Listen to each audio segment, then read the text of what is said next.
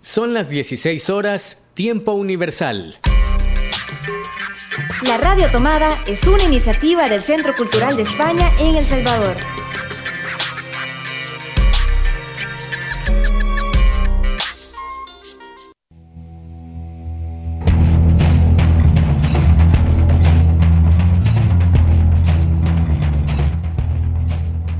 Buenos días, buenas tardes, buenas noches.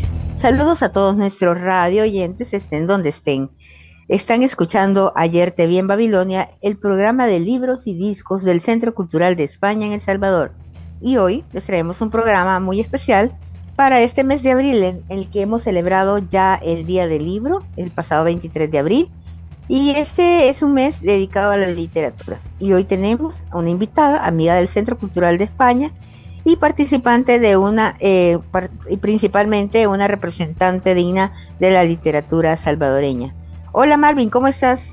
Hola Ligia, hola amigos y amigas, qué gusto que nos puedan acompañar como siempre en una emisión más de Ayer te vi en Babilonia, el programa de libros y discos, de canciones y palabras desde la Mediateca del Centro Cultural de España en El Salvador y por supuesto estamos engalanados y engalanadas por eh, nuestra invitada de esta oportunidad, ya les vamos a revelar quién es, Mientras tanto, les invitamos a que se queden en nuestra sintonía.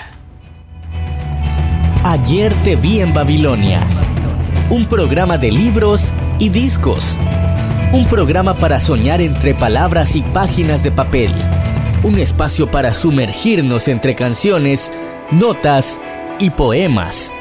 Un espacio para pararlo todo y disfrutar del placer de la literatura. Ayer te vi en Babilonia.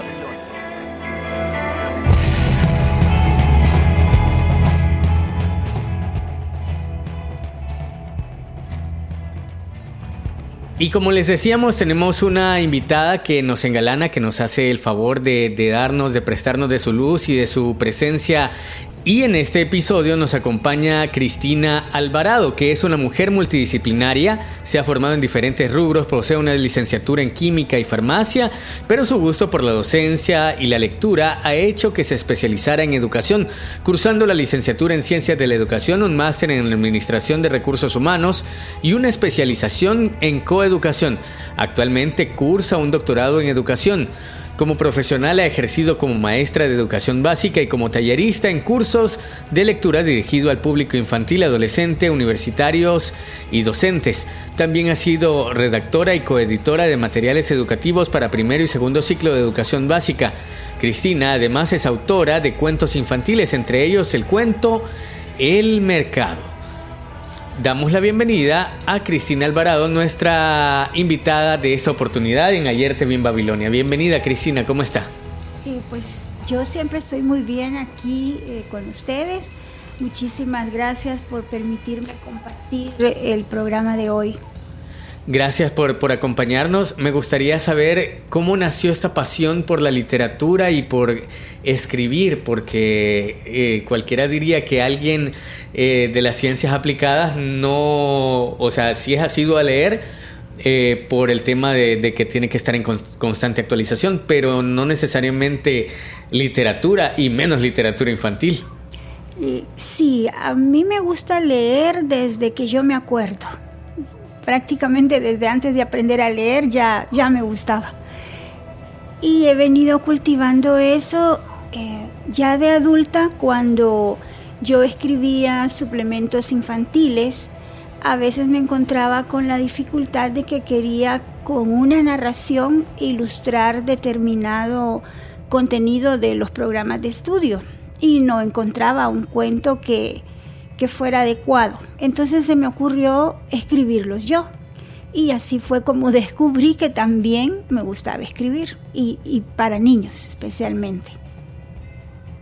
¿En qué momento de su vida decide convertirse en escritora, en escritora? Es decir, pasar solamente de la afición de leer y de escribir por mero hobby a dedicarse ya eh, a escribir de manera profesional como se lo hace.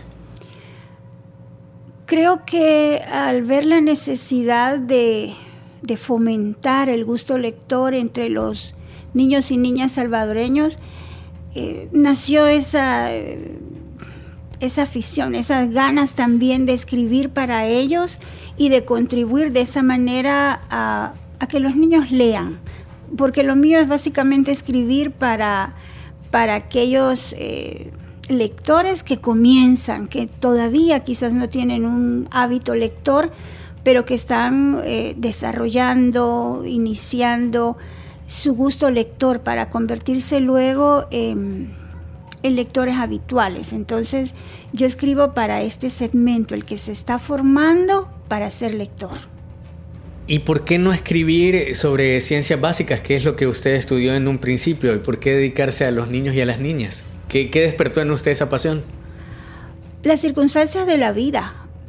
A mí siempre me han gustado las ciencias, siempre. Y comencé escribiendo sobre ciencias, precisamente para eh, los programas de estudio de primer ciclo, segundo ciclo, tercer ciclo. Así fue como inicié eh, a escribir sobre ciencias, pero como se combinó con aquella afición mía de leer y de ver que también eh, yo quería contribuir a que los niños tuvieran más que leer, entonces de ahí surgió. Pero créanme que a veces combino las dos cosas. En algunos de mis cuentos están experimentos, eh, cosas de ciencias, entonces de esa manera ahí están mis dos, eh, digamos, profesiones. Marvin, yo creo que ha llegado un momento en que podamos escuchar algo de lo que Cristina ha escrito, una lectura. Me parece formidable. Cristina, ¿nos, nos regala una lectura de lo que usted ha escrito? Cómo no, con gusto.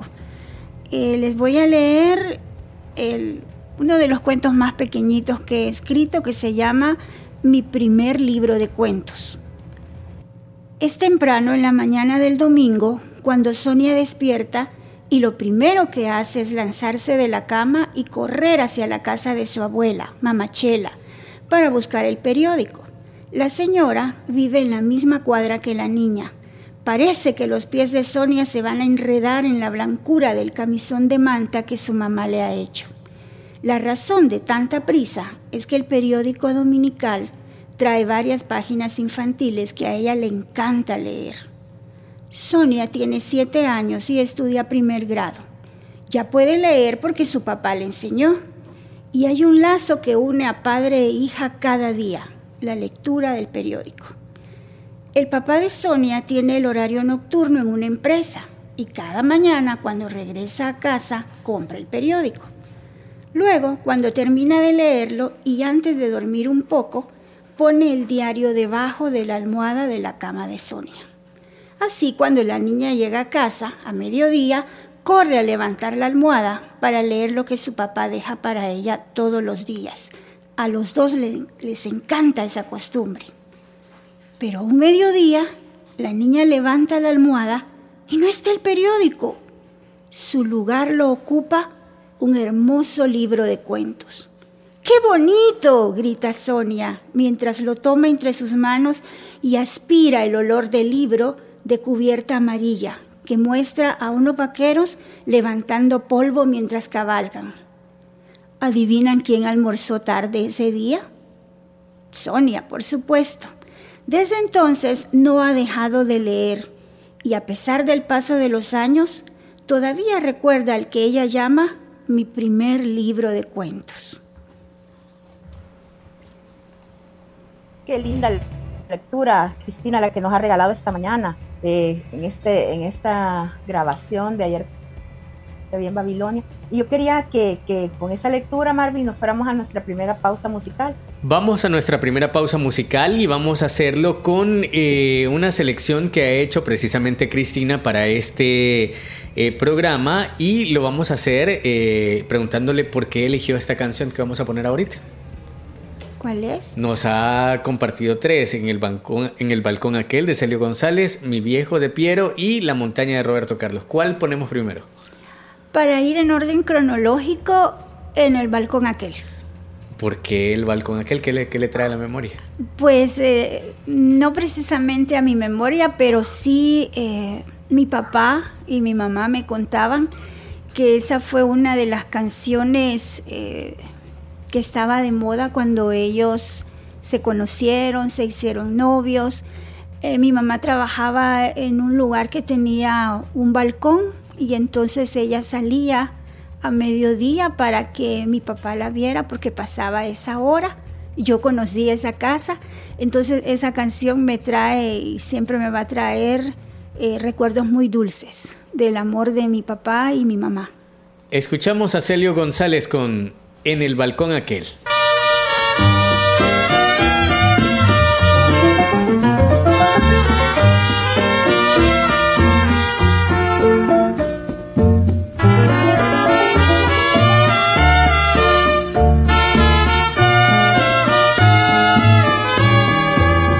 ¿Recuerdas tú aquella tarde gris en el balcón aquel donde te conocí?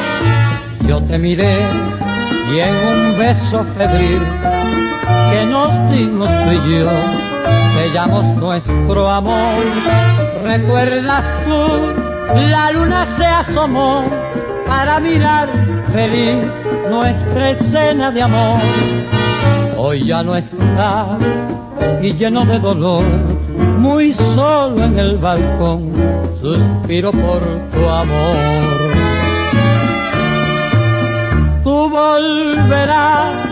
Me dice el corazón, porque te espero yo colmado de ansiedad y me darás tu amor igual que ayer en el balcón aquel la luna brillará y me dará tu amor igual que ayer y en el balcón aquel la luna brillará.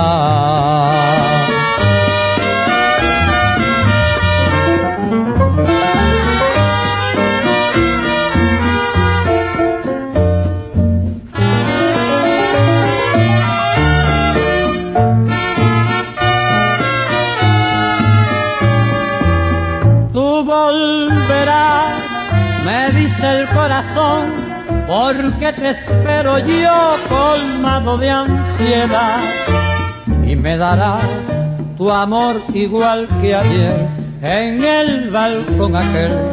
La luna brillará y me darás tu amor igual que ayer en el balcón aquel. La luna brillará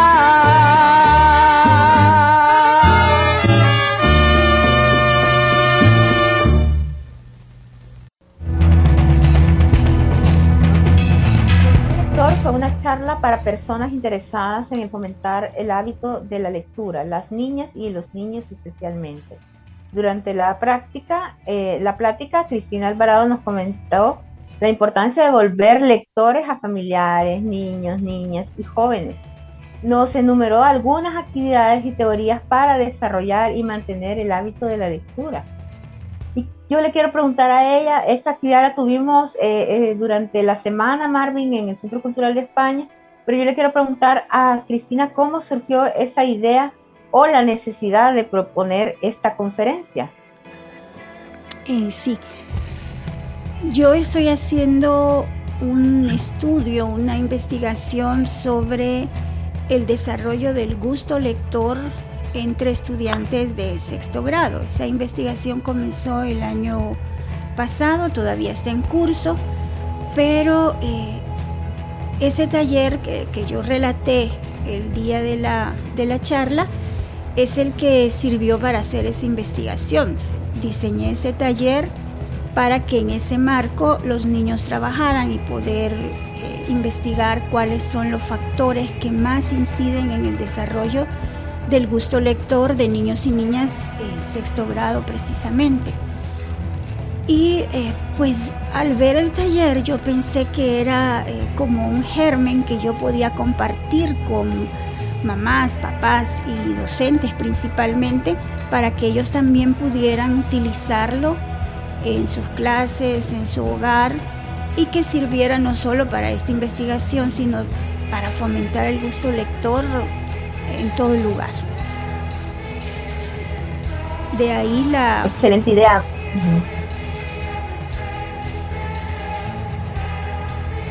Sí, Cristina, le escuchamos. ah, bueno, de ahí la necesidad eh, que yo vi de, de compartirlo y por eso me acerqué al Centro Cultural para que me dieran la oportunidad de, de contar, de relatar ese taller y le puse como título el botiquín lector porque es como las primeras medidas que vamos a realizar para convertir a nuestros niños en lectores, o sea, lo primero que se hace, por eso se llama el botiquín lector. ¿Por qué cree que es importante fomentar la lectura entre los niños y las niñas? Primero porque se les abre el mundo. La persona que lee no vive solo en el medio en que se desempeña, sino que puede ir a cualquier lado en alas de la palabra. Segundo, leer mejora, yo que, trabajo, que vivo en, la escuela, un niño, una niña que leen, aprovecha mejor todos aquellos eh, beneficios que ya eh, estamos acostumbrados a oír que nos da la lectura, que mejora el vocabulario, que nos hace hablar mejor, todo eso eh, se da en niños lectores, mejoran académicamente y ya lo han dicho muchos investigadores, que leer por placer mejora el desempeño en las áreas académicas, en las ciencias, en la matemática y en la lengua. Eso solo para, para decir algo grande de lo que leer nos hace. Ligia. Y Marvin, sí, y Marvin, fíjate que eh, lo que Cristina compartió ese día para mí fue eh, iluminador, ¿verdad? Porque he trabajado el tema de fomento a la lectura ya por años en el Centro Cultural de España, pero siempre surgen ideas eh, de la experiencia de otros y eso es lo, lo gratificante de poder escuchar a una persona que dentro de su institución escolar, donde no hay un programa realmente de la lectura establecido, ella sea la promotora de esa eh, iniciativa de poder transformar la realidad de sus alumnos en su escuela y poderlos eh, llevar a un mundo diferente, porque así como ella dice, o sea, les, les abre el mundo a leer y definitivamente, ¿verdad? En un libro, a través de una historia, podemos nosotros también soñar, podemos también nosotros pensar y crear nuevas historias. Así que eh, eso fue súper importante, eh, la, charla del martes que tuvimos en el Centro Cultural, pero también importante el trabajo que cada uno hacemos de nuestra trinchera, ¿verdad? Eso, eso debemos de recalcarlo en esa celebración del Día del Libro. Es, oportuno recordarle a los padres en casa para que ellos también crean eh, su hábito Cristina, ya va llegando el momento de que nos comparta otra de sus lecturas. Nos gustaría, nos encantaría escucharla de nuevo. Eh, algo de lo que usted ha escrito o alguna de sus lecturas favoritas. ¿Qué trae para compartirnos? ¿Qué otra cosa trae para compartirnos? Un fragmento de mi primer libro de cuentos que se llama Perdí a mi mamá y habla de una niña, de Leti, que va todos los sábados al mercado con su mamá. Pero un sábado les ocurre una aventura, eh, ¿qué libro les relata? Yo me voy a, darles, voy a darles un pedacito de, de esa aventura. Ya en el mercado, Leti piensa, me perdí entre los laberintos, digo, los pasillos de este mercado inmenso. Al fin llego al lugar donde dejé a mi mamá. ¡Ah! Pero mi mamá ya no está. Corro de un lado para otro buscándola, tropiezo con la gente, no importa que me pateen. Dos lágrimas indiscretas asoman a mis ojos y luego otras dos. Es imposible orientarse en medio de este mar de gente. Perdí a mi mamá en el mercado. ¿Cómo voy a encontrarla? Tomates, tomate fresquitos, a dólar la docena. ¿A quién le pregunto? Niña, a un lado, que viene esa carreta con limones. Todos tienen caras serias y pasan muy rápido. Y no veo por ningún lado la blusa a cuadros de mi mamá y la bolsa amarilla que lleva. De repente siento una mano en mi hombro y oigo una voz. Leti, ¿qué pasó? Me doy vuelta y... ¡Ah! Javier, amigo mío, se me perdió mi mamá. ¿Qué dices, Leti? Cuando regresé ya no estaba. ¿Qué pena. ¿Y si gritamos su nombre? Si gritas, mamá, mamá. Mm, no, yo sé cuidarme y eso no lo haría en un lugar como este. Todos se darían cuenta de que estoy sola y me podrían decir algunas mentiras. Bueno, entonces vamos al puesto de mi tía, allí estará segura, me dice Javier mientras me toma de la mano. ¡Ah! ¡Qué fría estás, Leti! No tengas miedo. ¿No tendrías un poquito de miedo si perdieras a tu mamá?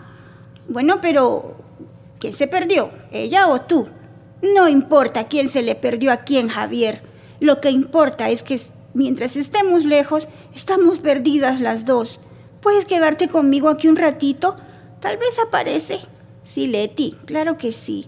Y allí nos quedamos los dos, viendo pasar a muchas personas, pero buscando con el corazón a una, la de la blusa a cuadros y bolsa amarilla.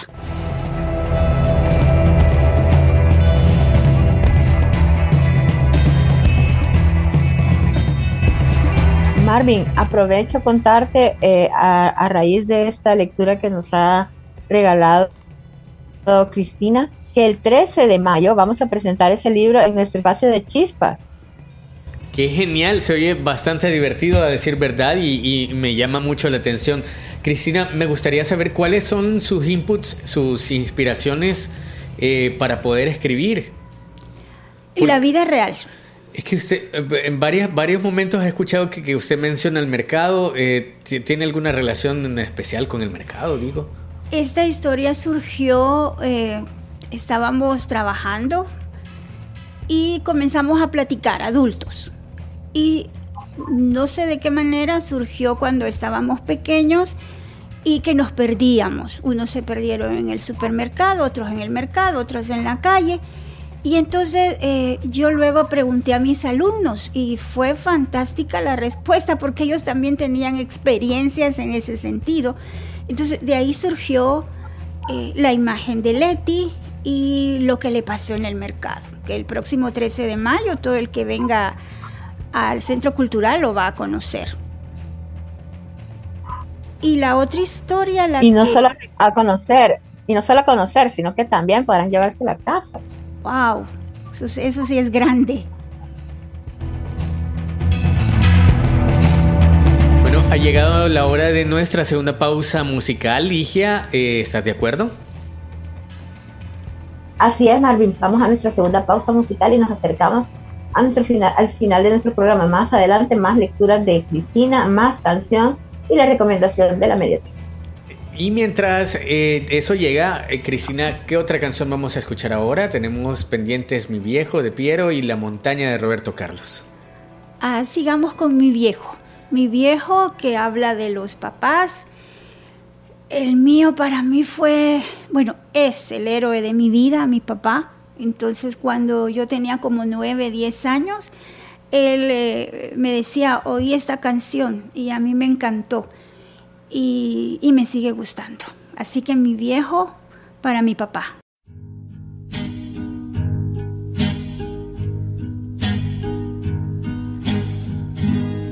Es un buen tipo mi viejo,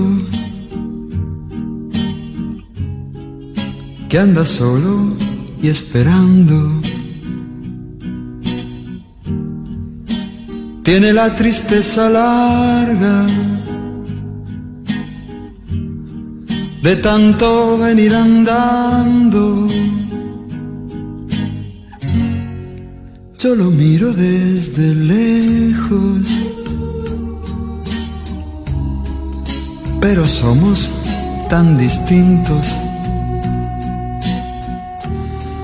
Es que creció con el siglo, con tranvía y vino tinto.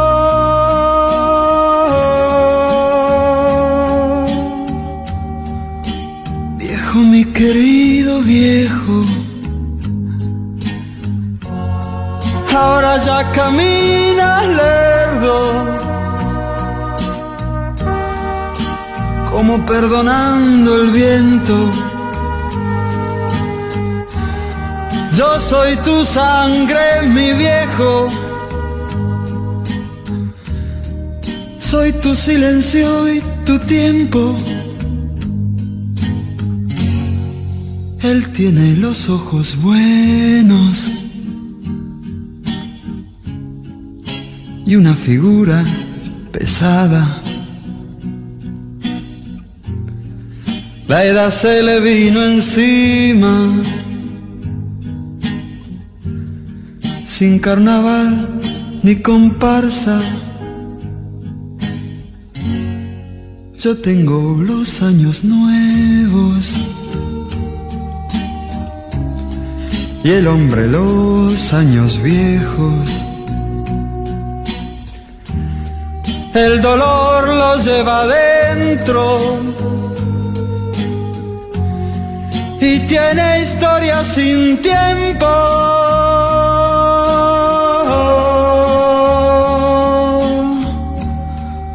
Viejo, mi querido viejo.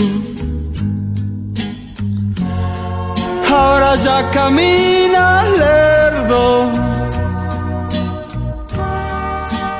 como perdonando el viento.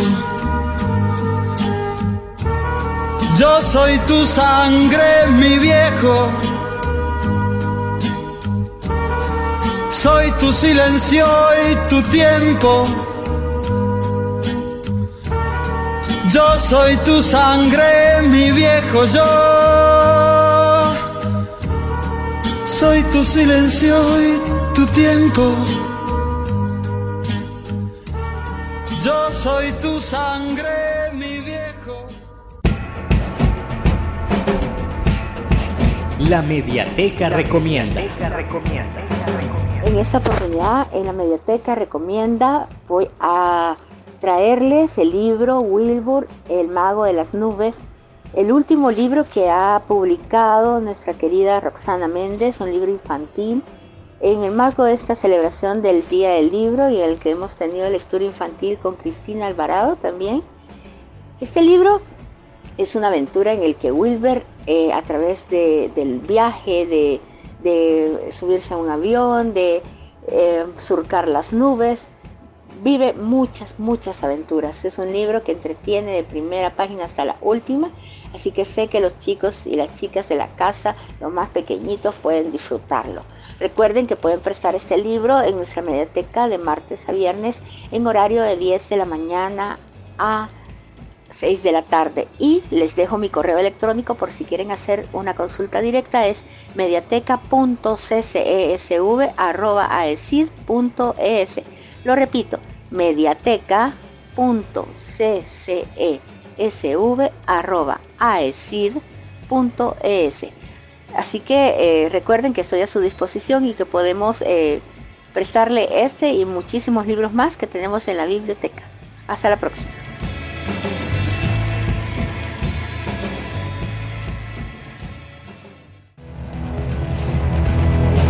Seguimos en Ayer también Babilonia, gracias por escucharnos como cada semana en esta cita donde compartimos lecturas, música y también sobre la vida de los escritores y las escritoras que nos acompañan y son nuestros invitados en cada emisión. Gracias a quienes nos sintonizan y gracias Ligia también por acompañarnos en esta ocasión desde la distancia, pero siempre presente en nuestros corazones y en, nuestra, en nuestro programa. Gracias Marvin y te quiero contar que Sal es la gremial de escritores de literatura infantil del Salvador. Y Cristina Alvarado, nuestra invitada, es parte, miembro de esa eh, organización, de esa eh, gremial de escritores. Y yo quiero preguntarle cómo ella llega a esa organización y qué ha significado pertenecer a Grelisal. ¿Cómo no? Pues yo eh, desde hace ya bastantes años quería escribir y publicar un libro, pero no sabía cómo. Aquí en este ambiente salvadoreño no sabía cómo. Y empecé a buscar, no encontraba nada. De repente un día, Helen Guardado, una estimada amiga mía, me envió una invitación para que visitara una exposición de libros, de cuentos que se iba a realizar. Eh, todo era literatura infantil y lo, hacía Grelizal, era su primera exposición. Lamentablemente no pude asistir porque eran horas de trabajo, Pero luego yo escribí a esta gremial, hoy ONG, y así fue como ingresé, muy amablemente me permitieron formar parte de Grelizal. Ahí nos formamos con talleres, con charlas de las eh, personas que saben más que nosotros de literatura y que también forman parte de Grelizal y nos enseñamos unas a otras. Y así fue como perdí a mi mamá, eh, se convirtió en el marco de Grelizal en mi primer libro de cuentos y sigo aprendiendo con Grelizal y creciendo. Es una gremial, como dice eh, Cristina, que está dentro de sus miembros muchas escritoras salvadoreñas y que hacen un trabajo en coordinación con los alumnos de la Universidad Matías Delgado, también los alumnos de diseño, eh, para tener esas hermosas ilustraciones de, sus libros. Eh, conocemos el trabajo de Silvia Pira, de eh, también de su otra directora, que ahorita se me escapa el nombre, pero a Isabel Barrientos, exactamente. Conocemos el trabajo que ellas han realizado y el martes yo tuve la oportunidad de conocer a otras escritoras que están juntas en realizar, así que un saludo para cada una de ellas y pues eh, contarles que las puertas del Centro Cultural están abiertas para poder eh, llevar a cabo actividades en torno a la literatura en nuestros martes literarios, como fue la oportunidad que tuvo Cristina de compartir con nuestro público. Ya vamos llegando a la recta final de nuestro programa, pero sin antes pedirle a Cristina que nos comparta, nos ha encantado realmente, eh, siempre nos encanta tenerla en Ayer Te Vi en Babilonia, en esta, ya es la segunda o tercera ocasión. Eh, segunda. Pero siempre nos encanta escuchar lo que nos trae y lo que nos comparte, porque su literatura eh, nos regresa a la infancia, nos regresa a a esa inocencia que todos y todas deberíamos tener siempre. Y me gustaría que nos compartiera otra de sus, de sus lecturas, de los fragmentos que nos trae preparados para hoy. Con mucho gusto. Creo que ya con las dos anteriores se dan cuenta que casi siempre eh, los protagonistas de mis cuentos son niños o niñas. Ustedes ya eh, oyeron de las aventuras de Leti y de Sonia, pero para eh, también traer a un niño a este programa, voy a leer un fragmento de un cuento que se llama El duro de quinto grado. Pero antes de leerlo, quiero explicarles que este cuento surgió en el marco de un taller de narrativa que yo recibí junto con otras personas aquí en el Centro Cultural. Producto de ese taller fueron varios cuentos que luego eh, se compilaron y formaron un libro. Yo participé con el duro de quinto grado y vamos a oír un pedacito de él. Los tres cuentos de este programa están basados en hechos de la vida real. Eh, me preguntaban anteriormente cuál era la inspiración y es la vida real, la vida de los niños. Lo veo en la realidad y lo traigo a la ficción. Veamos, el duro de quinto grado. Todos en el quinto grado respetan a Iván. No, no, corrijo. Todos en el quinto grado le tienen un poco de miedo a Iván. El niño de 11 años es un líder nato. Es el que dispone lo que el grupo hace, el que selecciona los nombres de los que deben hacer la limpieza del salón de clases, el que ayuda a los maestros durante los actos cívicos, pero también el que los engaña. Y por supuesto el que decide cuáles de sus compañeros juegan en cada partido. En las clases le encanta contradecir a la maestra y hacer cosas como sentarse en la mesita y no en la silla para hacerle enojar. O hablar, hablar y hablar, con lo que consigue que la señorita Gaby frunza el ceño y le llame la atención. Pero su especialidad es salir del salón sin pedirle permiso. Iván vive con su mamá, Blanca, quien trabaja en un pequeño almacén como encargada de ventas, y con su hermano Andrés, de nueve años, que estudia tercer grado. Iván es el que, como les decía, selecciona los que juegan cada partido, pero lo hace de una forma eh, un poco ruda. Oigan este diálogo, ya para terminar. Le dice, no lo dejas entrar al partido. ¿Qué haces metiéndote donde no te llaman? contesta Iván, mirándolo con sus grandes ojos furiosos. Es que quiero que ganemos y Carlos juega como para ganar. Así que tú me vas a enseñar a mí. No, loco, solo quiero que dejes jugar a Carlos porque se lo merece. Y así continúan por un rato más. En casa los hermanos pelean a veces y siempre el mayor es el ganador.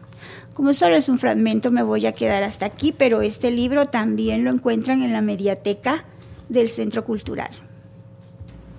Perfecto.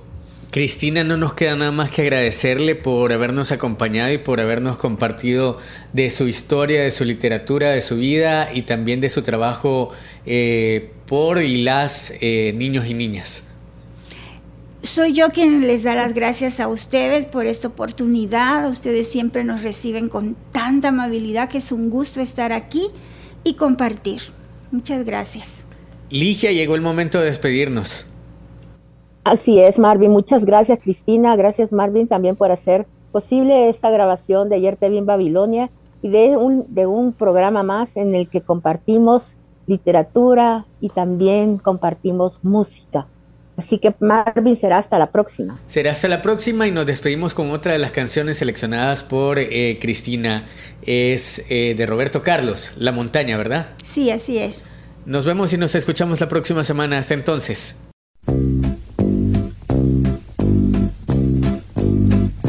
voy a seguir. Una luz en lo alto voy a oír. Que me llama voy a subir. La montaña y estar aún más cerca de Dios y rezar. Voy a gritar. Y este mundo me oirá y me seguirá todo este camino y ayudará mostrar cómo es este grito de amor y de fe.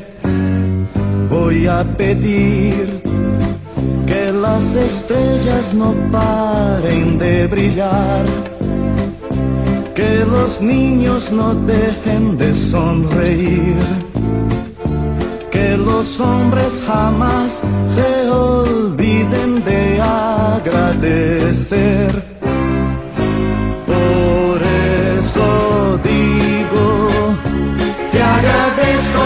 Un día más. Te agradezco Señor que puedo ver. ¿Qué sería de mí sin la fe que yo tengo en por más que sufra, te agradezco Señor, también se lloro.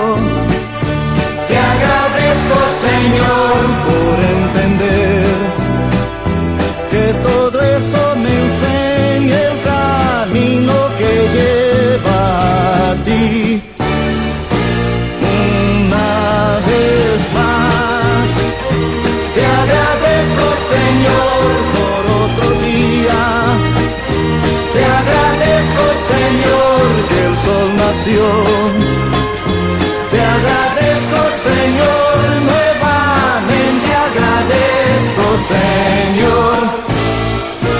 Por eso digo, te agradezco, Señor, por las estrellas. Te agradezco, Señor sonrisa